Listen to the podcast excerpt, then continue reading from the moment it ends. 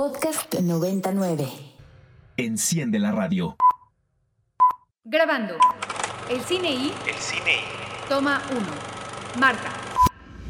Guillermo del Toro. Isabel Coixet. Spike Jones. Gaspar Noé. Mariana Rondón. Joey Wright. Tim Burton. Paz Alicia García Diego. Alfonso Cuarón. Costa Gabra. Claudia Saint Lucé. Julio Medeo. Alejandra Márquez Abela. Amate Escalante. Claudia Llosa. Athena Rachel Sangari. Matthew Kasovitz. John Cameron Mitchell.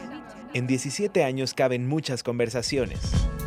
Cientos de nombres propios. Y muchas latas de película. El cine y. O un buen pretexto para hablar en la radio de lo que más nos gusta. El, cine y. Por Ibero 90.9.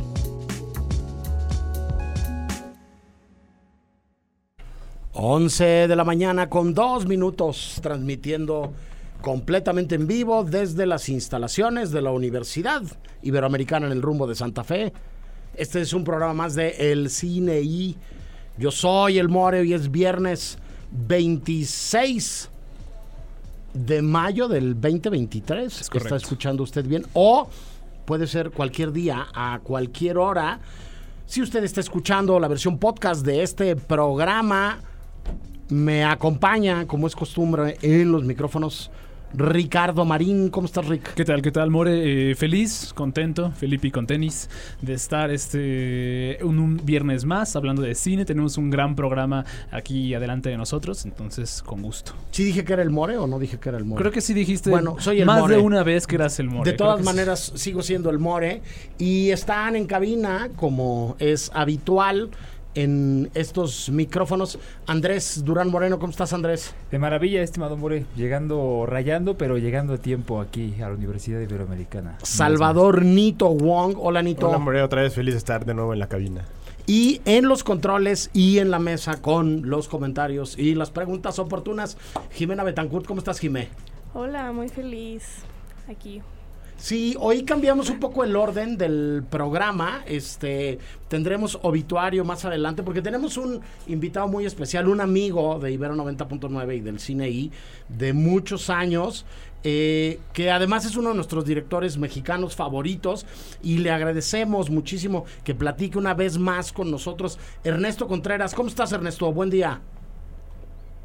Querido More, feliz de estar una vez más, como bien dices, aquí contigo, con ustedes. Eh, para platicar de una nueva película, así que imagínate qué emoción. Sí, hemos, hemos tenido la suerte de, de, acompañar tu carrera y de ver, ver lo que has hecho en todo este tiempo. La semana pasada, este celebramos nuestros primeros 18 años, entonces por ahí hay un montón de coincidencias en el, en el camino, desde párpados azules hasta las obscuras primaveras, pasando por el docu de Café Tacuba, que también somos mega fans, este, Sueño en otro idioma, este... Eh, eh, la cosas, imposibles. Eh, cosas, imposibles. cosas imposibles. Este, y bueno, y hemos sido testigos, Ernesto, además de no, no nada más la confirmación de un estilo, de una manera que tienes de contar, sino de, lo platicábamos hoy Ricardo y yo hace rato en la preproducción, este, un, una clase de amabilización en el mejor sentido de la palabra Ernesto de tu cine. Este me parece que, que, con todo lo que nos gustaban Párpados Azules y las Obscuras Primaveras eran películas como como que te dejaban un poquito más eh, eh, adolorido y golpeado y, y, y perturbado eh, después de verlas. Y me parece por ejemplo que con Cosas Imposibles y que con Sueño en otro idioma si bien no deja de haber un comentario social y no deja de haber una historia muy, muy, muy sabrosa detrás y no, no, no dejan de, de, existir secretos que se van, que se van desvelando, este, eh, eh, la, la sensación que al menos a mí me quedaba en el cuerpo después de ver esas últimas dos películas de ficción era, era algo como mucho más dulce y algo como mucho más amable. Y te tengo que decir que ahora con el último vagón, que es la película que, que, tiene, que, tiene que funciona como el pretexto para esta conversación, este, no nada más me dejaste una sensación increíble y, y- y un sabor de boca fantástico, sino que me hiciste llorar como un niño desconsolado hacia el final de la misma. Muchísimas felicidades, me encantó la película, Ernesto. ¿Cómo, cómo ha sido? ¿Tú, ¿Tú notas esto en tu cine? ¿Tú notas este cambio y esta evolución en tus películas? Pues muchas gracias, More, muchas gracias, Ricardo. Eh, sí, por supuesto, yo creo que son exploraciones. Me parece que, bueno, mi trabajo como director, eh, lo que más me gusta es como sorprenderme, como retarme, como eh, asumir diferentes posibilidades narrativas. Y en este caso, por ejemplo, del último vagón, la apuesta era, o es, ¿no? Una película familiar, una película mucho más quizá para accesible, digamos, ¿no? Eh, que eran las características que el libro tenía y que la adaptación tuvo, por- escrita por Javier Peñalosa. Entonces eso, como que no quiere decir que no regrese a mis otras exploraciones, de hecho, ahí viene algo un poco más oscurillo. Venga, ¿no? nos lo echamos, Sí. nos lo echamos. Entonces, pero fíjate que tiene que ver con, supongo, con las etapas de mi vida, con los intereses que van eh, cambiando, que van mutando, ¿no? Y decir, bueno, ahora quiero contar este cuento, ahora quiero entender cómo funciona este género, ahora quiero trabajar con niños, ahora quiero trabajar con ese tipo de actores, actrices. Entonces, es eso. Yo creo que el día que, me sienta cómodo y me eh, estanque en una sola forma, ese día pues ya no tendrá sentido como seguir filmando. Ahora, Ernesto, hay en el personaje central eh, adulto, habría que decir, porque la película eh, tiene cuatro jovencísimos protagonistas que me parecen espléndidos, este, pero en el personaje eh, central adulto, este, interpretada más por Adriana Barraza, que yo propongo ya que la declaremos patrimonio de todos los mexicanos, ¿no? Este, em, pues una serie de conexiones con tu historia de vida personal y con tu familia, ¿no? Sí, fíjate que desde que leí la novela de Ángeles Doñate, eh, bueno, pues hubo una conexión ahí muy personal, ¿no? Que tiene que ver básicamente con que eh, el personaje principal es un, bueno, era un maestro, ¿no? Originalmente la novela, nosotros lo cambiamos a, a la maestra Georgina porque precisamente, eh, bueno, mi madre fue maestra de primaria toda su vida, durante 40 años de, de docencia, de servicio, así que había mucho ahí de donde alimentarme, ¿no? Para, para contar convertirlo en, la maestra, pues, y de, pues nada, eh, mucho de lo que, de los rasgos, de, las características de la maestra, pues tienen que ver con mi mamá, tienen que ver con mi abuela, que también era maestra, así que de lo que has vivido, de lo que has experimentado, de lo que te ha tocado ver, y ahí está el resultado. Seguro. Aquí Ricardo y Andrés te querían preguntar algo también. Adelante, Rick. Sí, este, muchas gracias por estar aquí con nosotros, Ernesto. Yo quería preguntarte, ¿qué retos, digamos, te presentó esta película en cuanto a trabajar con niños se refiere? O sea, ¿fue, fue algo nuevo para ti? ¿Fue algo más, este, te sentiste cómodo con la experiencia? ¿Cómo fue eso? Sí, bueno, pues, bueno, había tenido un, un joven actor también en las dos primaveras, pero bueno, fue otro completamente diferente. Y acá, eh, pues, era parte del reto justamente, ¿no? Y sobre todo como, bueno, para mí entender la forma de comunicarme con ellos, de eh, tratarlos como actores profesionales, tal cual, ¿no? De que hubiera una mística en el rodaje. Y era lo mismo la maestra Elena Barraza que, que Carro Isaac, que hace a, a, a por ejemplo, ¿no? Entonces, una comunicación de concentración, disciplina, trabajo, ¿no? En el set. Y nada, fue la verdad como un gran aprendizaje y un viaje muy, muy gozoso. Y bueno, pues también un perro, un perro que está ahí todo el tiempo, que bueno, no me había tocado y que está increíble, la verdad fue padrísimo trabajar con Mantes, se llama. Sí, ya, ya lo, lo platicaremos más adelante, pero bueno, hoy vamos a empezar. Ah, vamos a hablar de que se empezaron a dar los premios en Cannes y uno de los primeros premios que se entregó en Cannes es un... La Palma un- Perruna. La, la Palma Perruna, ¿no? Este, entonces, bueno, pues ya tenemos ahí un posible nominado para el, para el futuro. Andrés, tú querías preguntar algo. Sí, hola Ernesto, buenos días. Pues mira, ahorita que nos contabas un poco de estos eh, referentes con, con- con la docencia, ¿no? De tu mamá, de tu abuela. eh, un poco la pregunta iba como con Marín, ¿no? Este, ¿qué tanto esta, este, este conocimiento de, de tu relación de tu mamá con los niños te ayudó a manejarlos a ellos? Pero creo que sobre todo me gustaría preguntarte ¿Qué, ¿Qué es lo que cambió en ti? Ya ves que ahorita nos platicabas de que el cine que haces tiene mucho que ver con tus procesos y cómo llevas tu vida, ¿no? Eh, sé que de buena mano, porque también trabajo con niños, que estar en interacción con ellos te trae cosas pues muy interesantes, ¿no? Quisiera preguntarte sobre esas cosas, ¿qué sientes que te dieron ahora que trabajaste con ellos? Sí, Andrés, pues básicamente eh, yo diría que aprendí mucho de, de, estos jóvenes, muy jóvenes actores. Me parece que esa energía, esa luz ¿no? que daban en el set, eh, es, es, parte de lo que, bueno, pues a, a, mí me alimenta como director, por supuesto, de pronto, bueno, evidentemente, eh, sí, no eran nada más los cuatro chicos, era un grupo completo de 20 chavitos y chavitas que estaban ahí de pronto, eh, pues en el calor, en el frío, a veces llovía, a veces había mucho polvo, ¿no? Y era como cómo encontrar y cómo generar la energía necesaria para que se viera así en pantalla eh, y, y concientizarlos, pues, de los tiempos, de que había que terminar el plan de trabajo, de que no podíamos perder a pesar del número de tomas, este, las intenciones o la energía y demás. Entonces eso, pienso que eh, de aprendizaje, nada, la luz, la energía, ese hambre, ¿no? El, hambre, pues, de, aprender y de entender y de...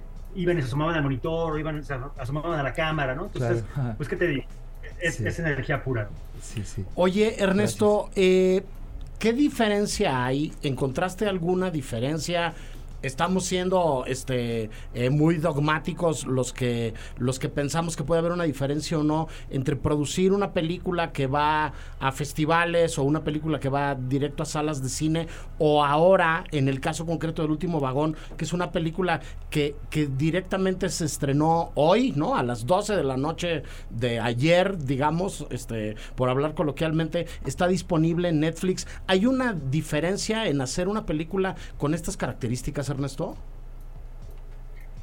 Yo creo que sí, bueno, cada, cada película ha sido un viaje distinto. En el caso de Último Vagón, digamos, de entrada es una película original de Netflix, ¿no? Ellos me invitan a desarrollar el proyecto, a, dirigir la película. Entonces, bajo ese entendido es como decir, hay una relación con el estudio. Tuve toda la suerte, la fortuna de tener absolutamente la libertad creativa total y el control creativo absoluto, ¿no? Junto con todo mi equipo. Eh, sabiendo por supuesto que eh, pues habría feedback, habría notas, ¿no? pero todo fue un, camino muy terso y la verdad es que estoy muy agradecido con, con Netflix en ese sentido, en todos los sentidos. Y por otro lado, el hecho de, efectivamente, es mi primera película que llega directo a una plataforma, pero es la primera que llega simultáneamente a 190 países con un potencial de 200, no sé cuántos millones de eh, posibles espectadores, ¿no? Entonces, es eh, parte del fenómeno que estamos viviendo. Me encanta aprender de eso, entenderlo, ¿no? Y, bueno, por supuesto, siempre con la consigna de que se convierte en una película mía, porque bueno, pues ahí cada decisión y cada cuadro que ves en la, en la pantalla, pues tiene que ver con, conmigo y, insisto, con la colaboración de todo el equipo. Pero eso, es, es como eh, entender los diferentes esquemas. Eh, tiene sus pros y sus contras. De pronto hacer una película independiente eh, pues es muy emocionante y, bueno, como lo he hecho antes, pues, pero finalmente son otras condiciones. Y de pronto aquí como decir, bueno, hay, los recursos, hay la libertad creativa, hay eh, las posibilidades de tener como toda una estructura y bueno, es, increíble, ¿no? La verdad es que para mí ha sido fantástica la, experiencia. Sí, y al final estamos viviendo una realidad distinta en cuanto a la relación que, que está desarrollando la gente eh, con lo audiovisual, ¿no? De algún modo, este, ya no podemos seguir pensando el cine en la lógica de que antes ibas a un festival si la película era festivaleable y luego tenías que ir a salas de cine y luego tenía que pasar X tiempo para que la película pudiera ser eh, comprada eh, en pago por evento en una plataforma de cosa más, de televisión de paga y luego iba a televisión de paga en eh, sin pago por evento y luego iba a televisión abierta, ¿no? Y cuando existía también este, la compra y la venta más habitual, digamos, de, de los DVDs o de los Blu-rays, entraban en un esquema y hoy creo que ya se acabó eso, ¿no? Y hoy hay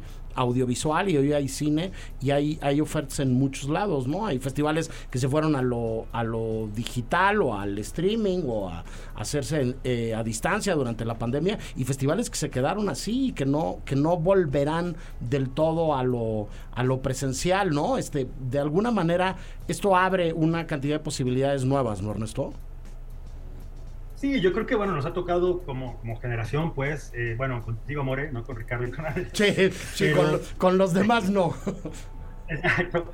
Pero bueno, vivir esta, esta revolución, estos cambios, por ejemplo, recordaba cuando eh, hicimos Párpados Azules eh, y todavía las cosas primaveras en 35 milímetros, ¿no? Y entonces, bueno, porque filmar, porque el negativo, porque la mística, tal, tal, tal. Y de pronto, y, y en ese momento decíamos, no, no queremos el digital, no, no, es, no, es, no es lo nuestro, el cine tiene que filmarse. Y bueno, de pronto fue, ok, hagamos Sueño otro idioma en digital, ¿no? Probemos, aprendamos, ¿no? Después alguien dijo, es que el futuro es el, el online, el streaming, y todos estábamos negados a eso. No, el cine tiene que verse básicamente en una sala cinematográfica, ¿no? Y bueno, finalmente es como, ok, vamos entendiendo, vamos eh, mutando también, ¿no?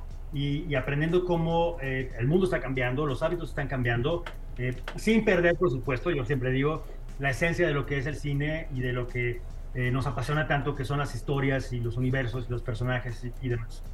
Pues así es. el último vagón ya está disponible en Netflix, ya se puede ver. Yo la recomiendo amplísimamente este, a todos aquellos y aquellas a los que les gusta de, de nuestro auditorio, de nuestras oyentes, eh, las películas de profesores. Este, el último vagón es un pariente lejano de al maestro con cariño, combinada con el señor Lazar, con Mentes Peligrosas, con Simitrio, con este todas las películas buenas, con La lengua de las mariposas de José Luis Cuerda, con todas las películas buenas. Madadayo. ¿Qué? ¿Cuál? Madada- Madadayo Madadayo. Sí, Madadayo. Este, todas las películas buenas sobre profesores y profesoras están eh, emparentadas con, con el último vagón, eh, sumándole este el, el sembrador de Melissa Elizondo Moreno, sumándole Ser y Tener de Nicolás Filibert, que están en clave de documental, y muchas cosas más. Entonces, échense un clavado, eh, vean en Netflix el, el último vagón de Ernesto Contreras. Y Ernesto, solamente ponemos en pausa la conversación. Nos vamos a ver muy pronto con el siguiente proyecto que tengas. Hablar, si no, más adelante, de los números extraordinarios que va a tener el, el último vagón en Netflix o de cualquier cosa más. Un abrazo muy fuerte, Ernesto. Abrazo a todos, muchísimas gracias y bueno, pues nada, espero que, que disfruten mucho la película. Bueno, Gracias. nosotros vamos con algo de música, Rick. Pues vámonos con algo que suena justamente en el último vagón. Esto que vamos a escuchar es de Albert Hammond Sr., Albert Hammond papá. Eh, la canción se llama Échame a mí la culpa. Venga.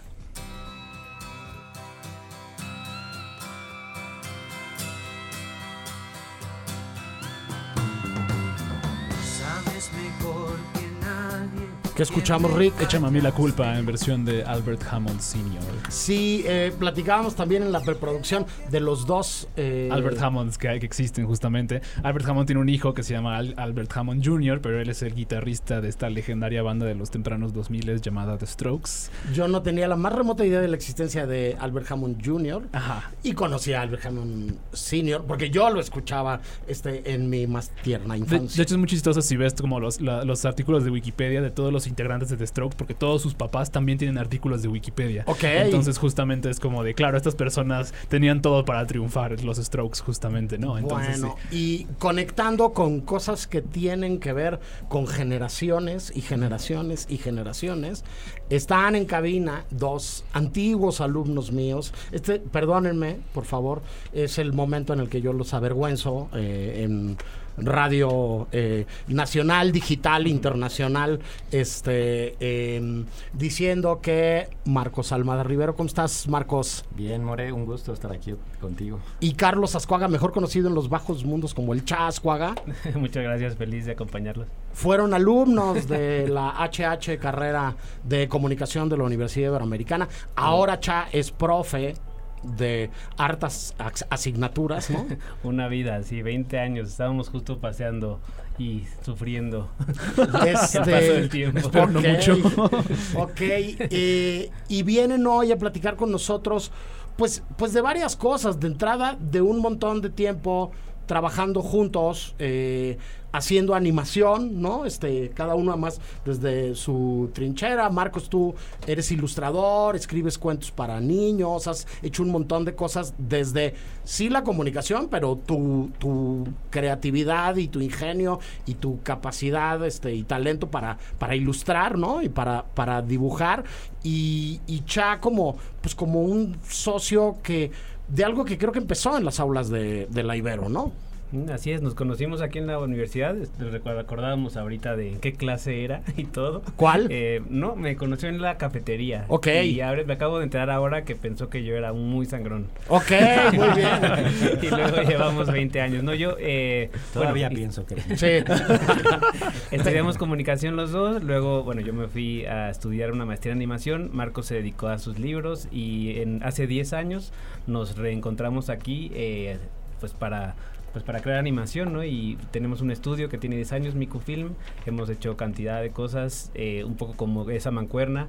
Yo más de producción eh, y algún aspecto técnico. Y Marcos como la dirección de arte y la idea original, ¿no? Y es un poco lo que nos tiene Sí, aquí hoy. yo me acuerdo ustedes, Marcos, con su corto de titulación, con esta animación de un buitre roja. Tengo una postal en mi oficina de, de su proyecto, ¿no? Y me acuerdo pues que eran pues, como los dos clavados que querían hacer Los un corto de animación y que hicieron un corto de animación, que además es algo que se va dando luego cíclicamente, de manera recurrente en, en, en la carrera, ¿no? Este, estuvieron aquí hace unos días eh, Memo y el Onder, ¿no? O sea, Guillermo Rendón y Jorge Villalobos, que junto con Carlos Hagerman, Marta Sosa y otra bola de locos hicieron ahora esta chulada que es Homie Somewhere Else, ¿no? Este, que esos son de mi generación, entonces son todavía más antiguos, ¿no?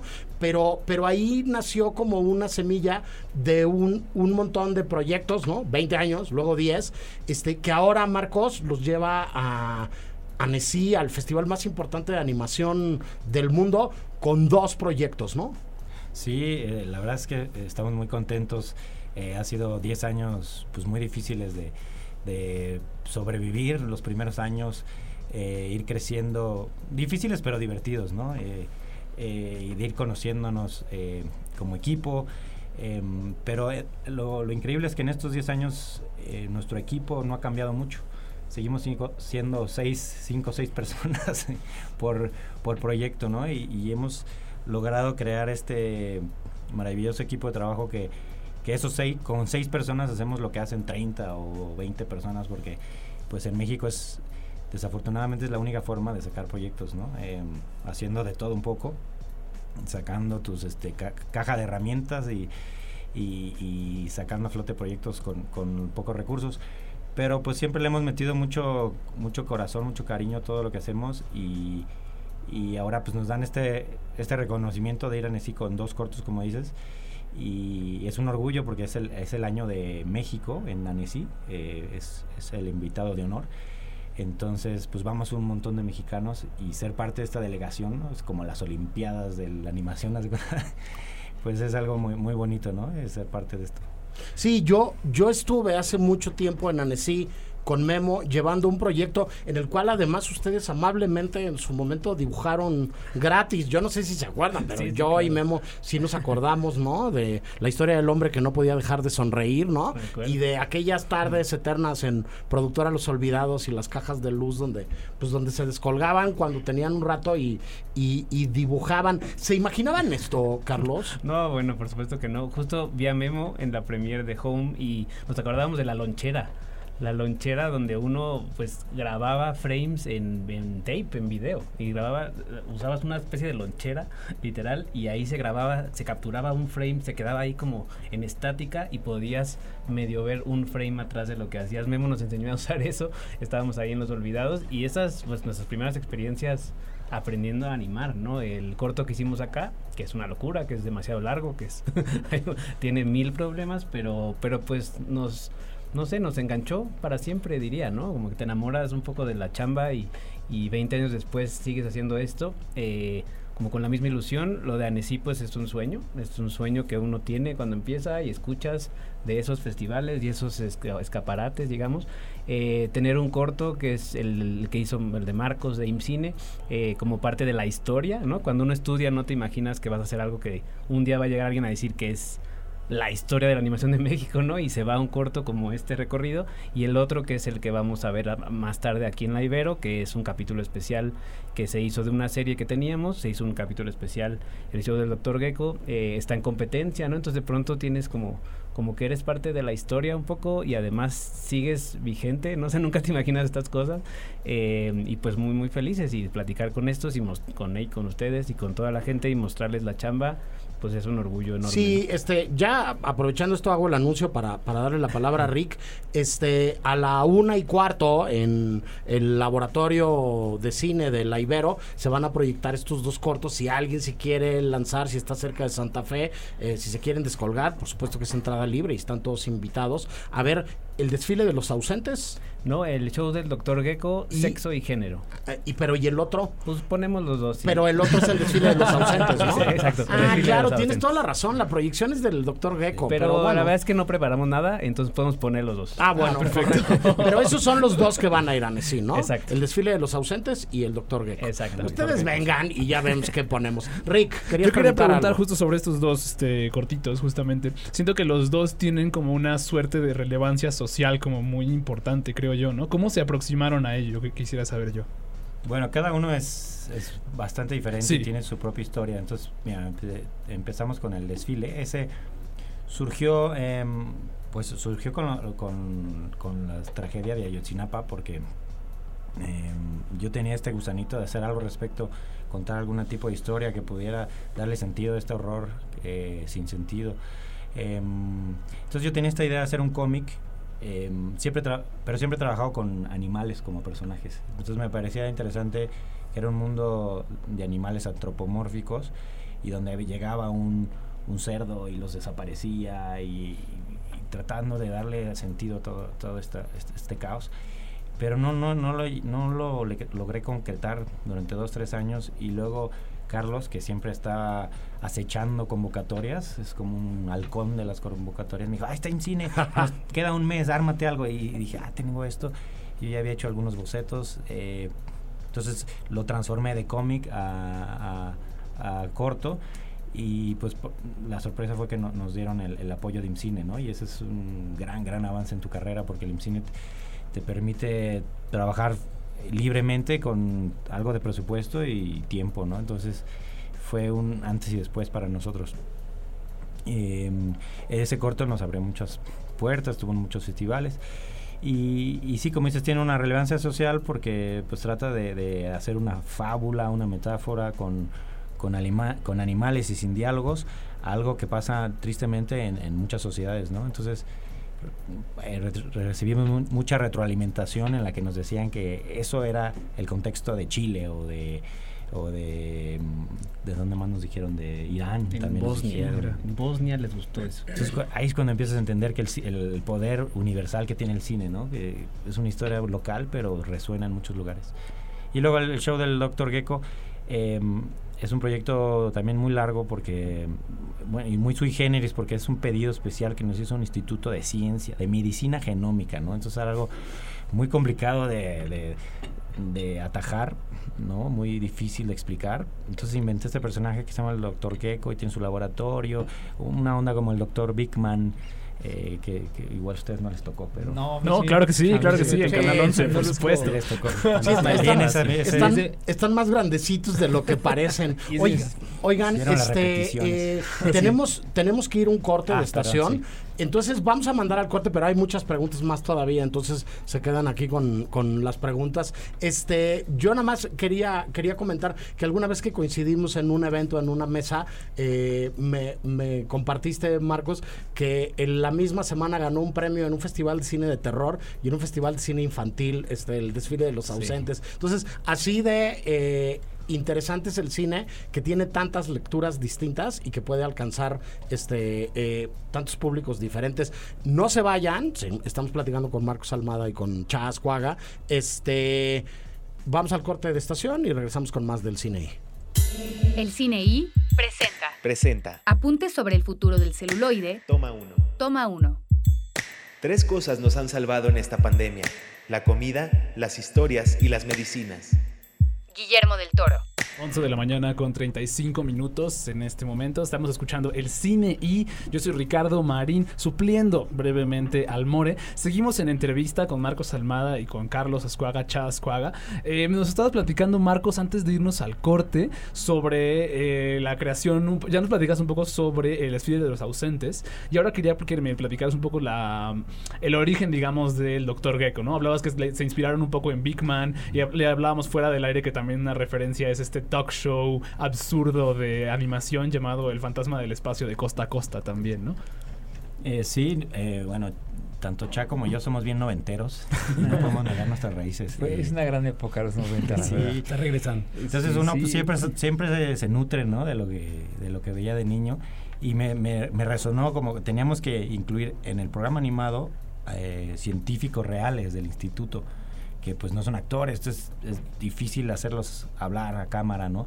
Entonces me pareció que una forma de aligerarlo era este formato que tenía el fantasma del espacio, eh, que tenía una, una pantalla, era a través de una pantalla y se comunicaba con, con el personaje. Entonces, digamos que robé ese formato y se, y se lo puse a- a- al mundo de Big Man.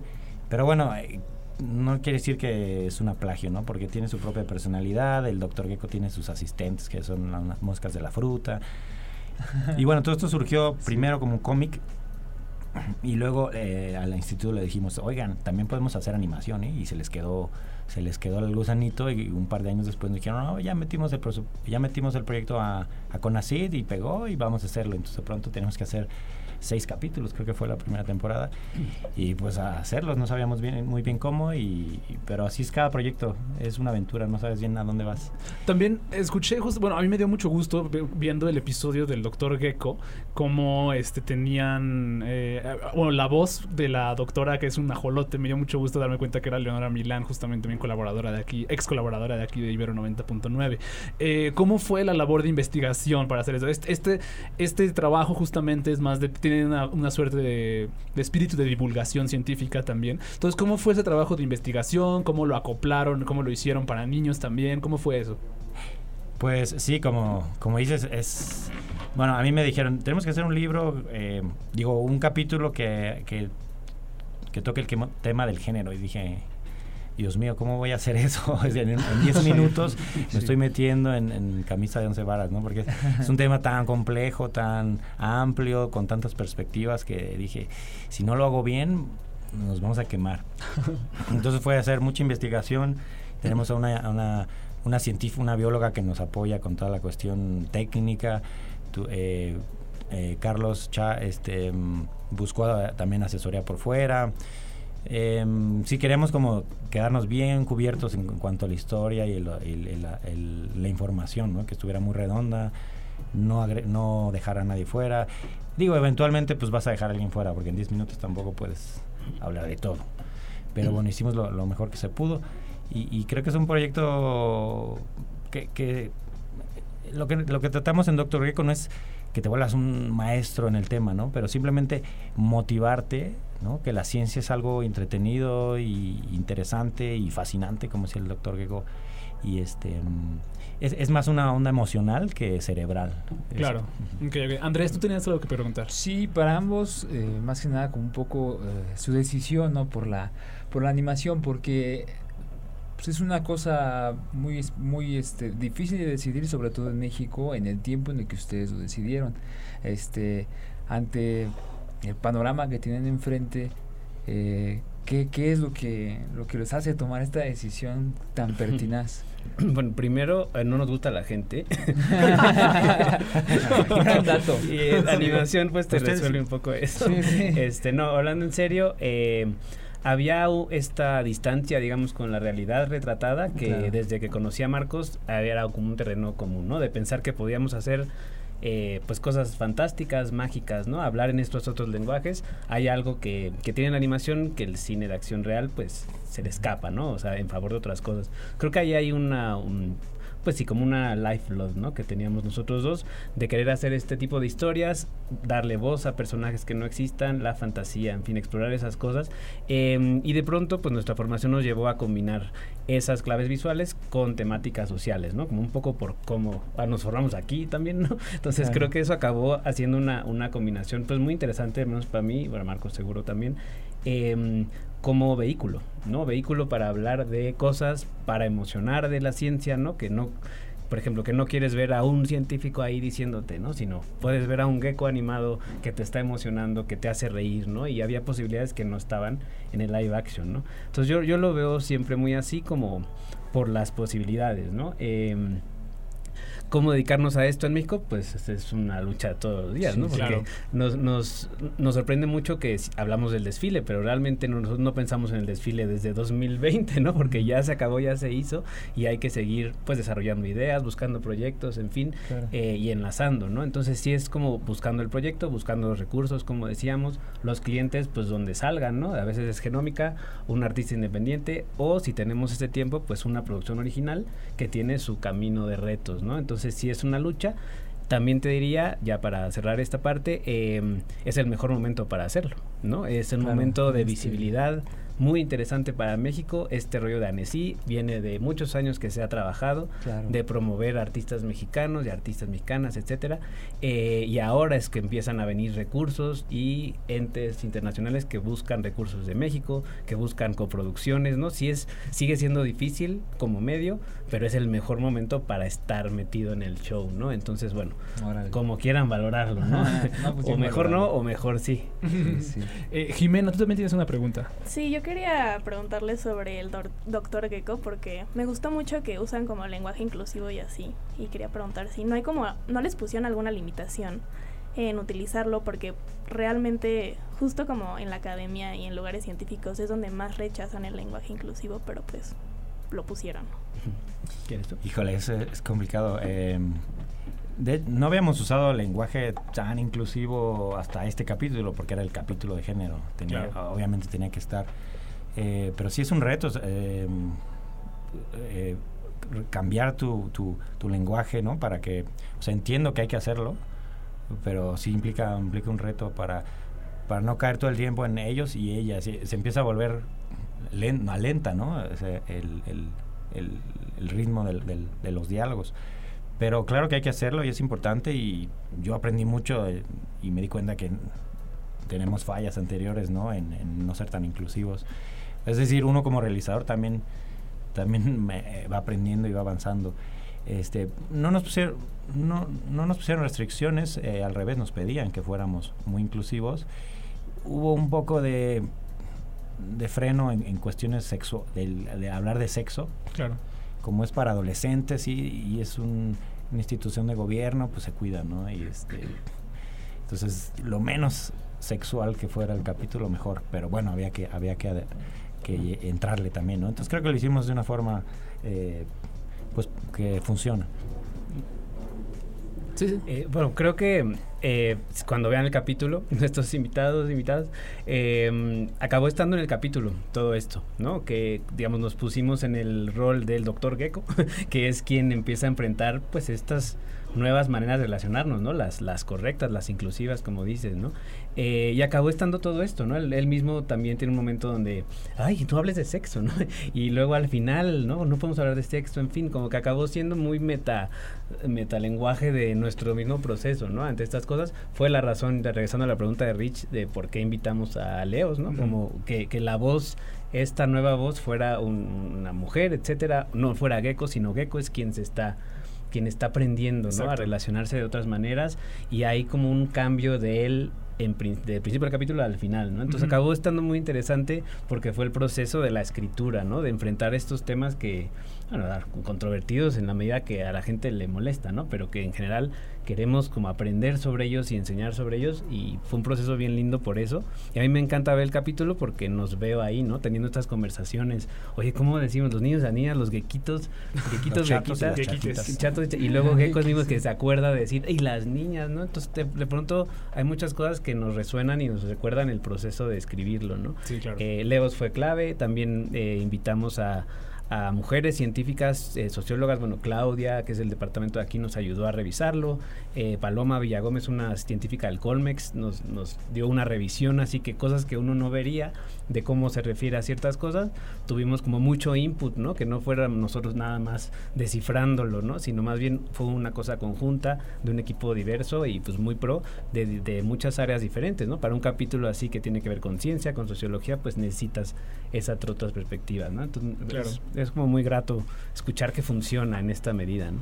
La verdad se habían bromas que, que yo decía, ay, no, nadie se va a ofender. Y ya cuando te la explican, decían, ah, no, sí. Pues sí le cambiamos, este. Claro, como mejor mantenerse lo políticamente aceptable. sí, Empujar el Sí, límite. no tanto censurarte, No, claro, sino claro. darle otro pues, otro acercamiento, a la- sin que deje de ser chistoso, Exacto. nada más buscarle otra forma de, sin que eh, ofendas a nadie, ¿no? Exactamente. No, no necesitamos ofender a nadie para ser graciosos.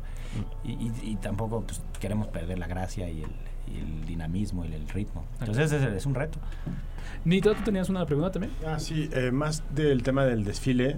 eh, me acordé de un corto de, de Chile, bueno, cuando hablaron de- del panorama de Chile, de, de la historia del oso, que también este, narra a través de animales eh, temáticas que pasan en contextos sociales. Y quiero saber ustedes por qué escogieron o por qué escogen eh, a sus personajes como animales. ¿Qué, qué, qué opinan de, de, hacer, de usar ese recurso? Bueno, em, a mí me gusta, pr- primero me gusta más dibujar animales que personas. es una cuestión eh, personal y técnica. Pero a lo largo de mi carrera he hecho muchos libros para niños y siempre he tenido personajes animales. Y me he dado cuenta que el animal como personaje funciona, eh, es muy versátil en el sentido que los espectadores se identifican muy fácilmente con él. Es un poco extraño, pero curiosamente, eh, cuando usas un animal como personaje, piénsalo como una máscara que neutraliza al personaje. Entonces, eh, el zorro, pues no tiene, no es moreno, ni blanco, ni asiático, ni, o sea, es, un zorro, ¿no? Entonces es más fácil que cualquier espectador se identifique. Em, y, lo mismo la paloma, ¿no? La paloma, eh, que además vienen cargados con cierto simbolismo, ¿no? El zorro, como este es ser astuto, el cerdo, como pues no necesito explicar el cerdo lo que significa, el burro también. Esos son ya como este, em, estereotipos de la cultura que son que le añaden una capa de significado. Entonces, em, al neutralizar los personajes con animales, pues lo hicimos más universal. Se añadiría nada más que, que esta idea no es nueva, ni mucho menos, ¿no? Sino tiene milenios que, Claro. que el ser humano se dio cuenta de esto, ¿no? De que si cambio esa clave visual, puedo como explorar ciertos temas liberándose como de la cosa humana, ¿no? Hay algo de un caníbal y en todo esto también, ¿no? Eh, pero sí, es como un, un recurso que se ha utilizado y fue parte del desarrollo de un proyecto así, ¿no? De investigar estas pinturas medievales donde aparecen estos personajes con, con, con cabezas animales y cuerpos humanos, ¿no? Entonces, pues algo que funciona por muy buenas razones y un poco el proceso creativo es revisar todo esto que ha funcionado antes, ¿no? Pues muchas gracias, Carlos, Marcos, por esta, por haber venido aquí a platicar de este proyecto. Mucha suerte en Annecy. ¿Cuándo se van? El día 9. Día 9. Ya está, ya está todo. Perfecto. Y pues recuerden que hoy tenemos proyección justamente del Dr. Gecko y, y si es posible también del desfile de los ausentes. Justamente aquí, ¿a qué hora es? A la una y cuarto en el laboratorio aquí abajo. Pues ahí lo tienen. Muchas gracias por venir aquí, por compartir su tiempo. Nosotros vamos con algo de música. Esto que vamos a escuchar es de un dúo de los 90 llamado Death in Vegas. La canción se llama em, Girls.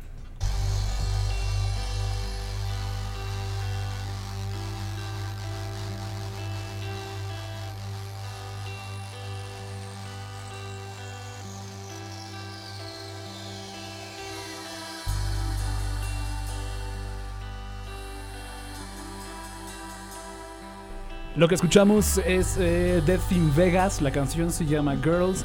La estamos poniendo por nuestro obituario, justamente. En el obituario, una de las, la primera figura que me gustaría resaltar de nuestros fallecidos de la semana es Kenneth Anger. Kenneth Anger es uno de los directores de vanguardia más importantes que nos dio, que nos ha dado la historia contemporánea del cine. En los años 60, 50 más o menos, sacó una, una película llamada Scorpio Rising, que si la ven ahorita pueden notar su influencia en el cine de gente como Martin Scorsese, gente como, como Nicholas Winning Refn o como Gaspar Noé incluso. Em, Scorpio Rising es una, es una película eh, avant-garde, como de bikers.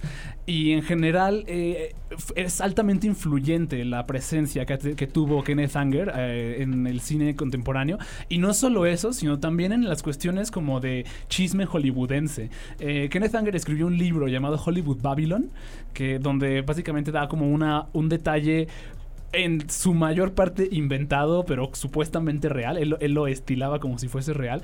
Donde habla de todos los chismes que había en Hollywood, especialmente de gente como Jane Mansfield.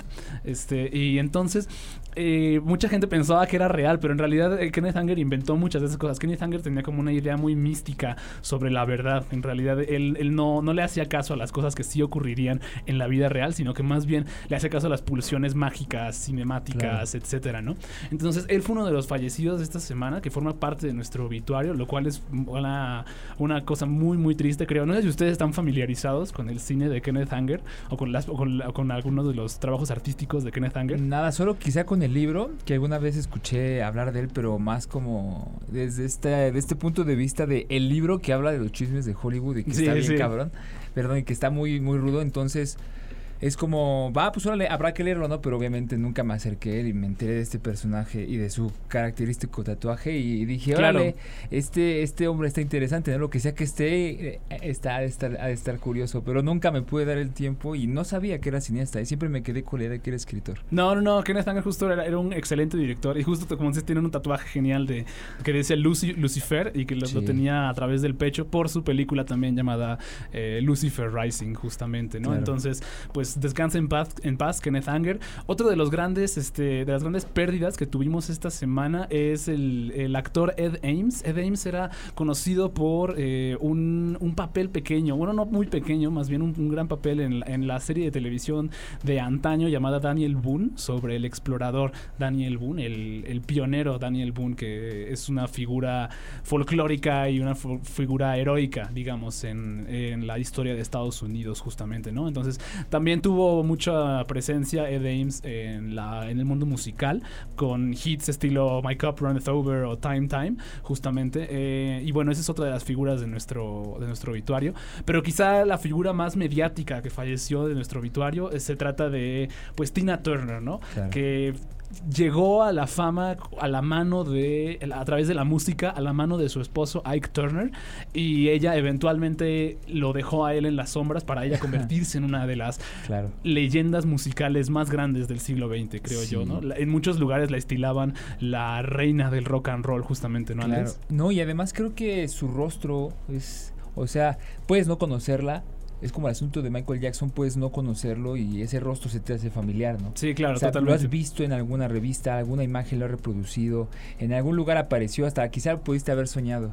Entonces, pues Tina Turner se convirtió en esta especie de ícono, ¿no? Sí, totalmente. No. Y Tina Turner era un icono musical con canciones como What's Love Got to Do With It, que- Claro, que, de hecho sí. así se llama también la- su película biográfica, por la cual nominaron al Oscar también a Angela Bassett, que interpretó pues a Tina Turner justamente, ¿no?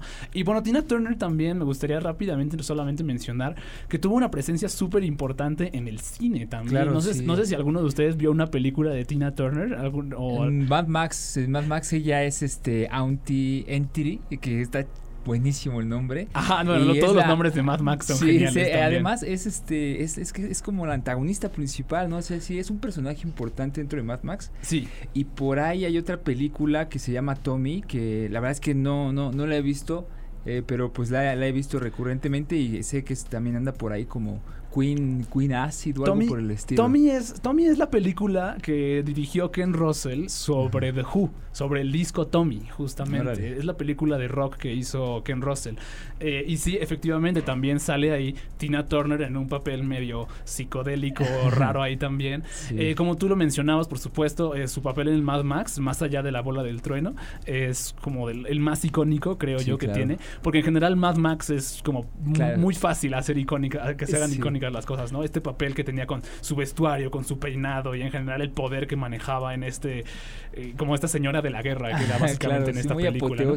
También, eh, Sí. bueno, pa- eh, para mí este, la más cercana es GoldenEye, la, la- en- el intro de James Bond con Pierce Brosnan, que es cantado por, por Tina Turner. También, por supuesto. Sí, La- justo, La justo primera no- aparición de Pierce No, no me acordaba, de hecho, que ella, que ella había cantado el tema de, Sí. el tema de Golden, pero sí, sí lo, y es muy sexy, ¿no? Justamente. Sí. Me recuerda mucho al tema que cantaba, no me acuerdo cómo se llama la cantante, pero el de Goldfinger, justamente también, que tiene un gancho así precioso, justamente para las canciones de, de, um, de, James de Bond. James Bond.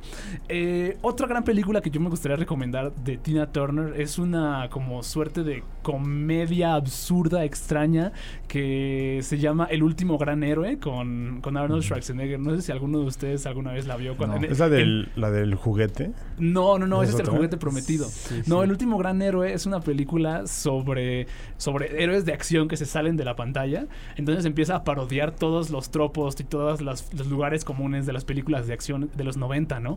Entonces ah, tienes a una persona que apenas si choca el coche y explota el, el auto de los helados y luego mata a alguien uno de los conos.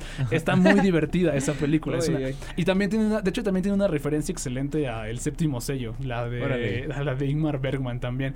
Pero sí, ese es básicamente el obituario de nuestra semana. Eh, estuvo corto pero choncho justamente, entonces toda la música que vamos a estar escuchando a partir de este momento, ya escuchamos ahorita a Death in Vegas con su con su disco, con parte de su disco Scorpio Rising por el por eh, recordando el fallecimiento de Kenneth Anger. Eh, no obstante, el resto de la música que vamos a seguir escuchando es parte de la banda sonora de Scorpio Rising. Que Scorpio Rising también tenía algo muy particular en su manufactura, digamos, que es una de las primeras películas que salió donde eh, la banda sonora tenía como una personalidad muy particular, porque no era una música original, sino que era música popular. Se compuso a partir de pura música popular y cons- considerando que ahora son 40 minutos de metraje y son como 10 canciones, es un gran, gran espacio el que se le da a la música. Entonces vamos a seguir escuchando eventualmente más de Kenneth Anger y de su obra maestra Scorpio Rising. Mientras tanto, nosotros vamos a un pequeño corte de la hora. Regresamos con más entrevistas y más de qué hablar aquí en El Cine I. El Cine I presenta Presenta. Apuntes sobre el futuro del celuloide, toma 5. La necesidad es la madre de la invención. No nos podemos deprimir por las dificultades. Lina Ramsey. Para más contenidos como este, descarga nuestra aplicación disponible para Android y iOS o visita Ibero909.fm.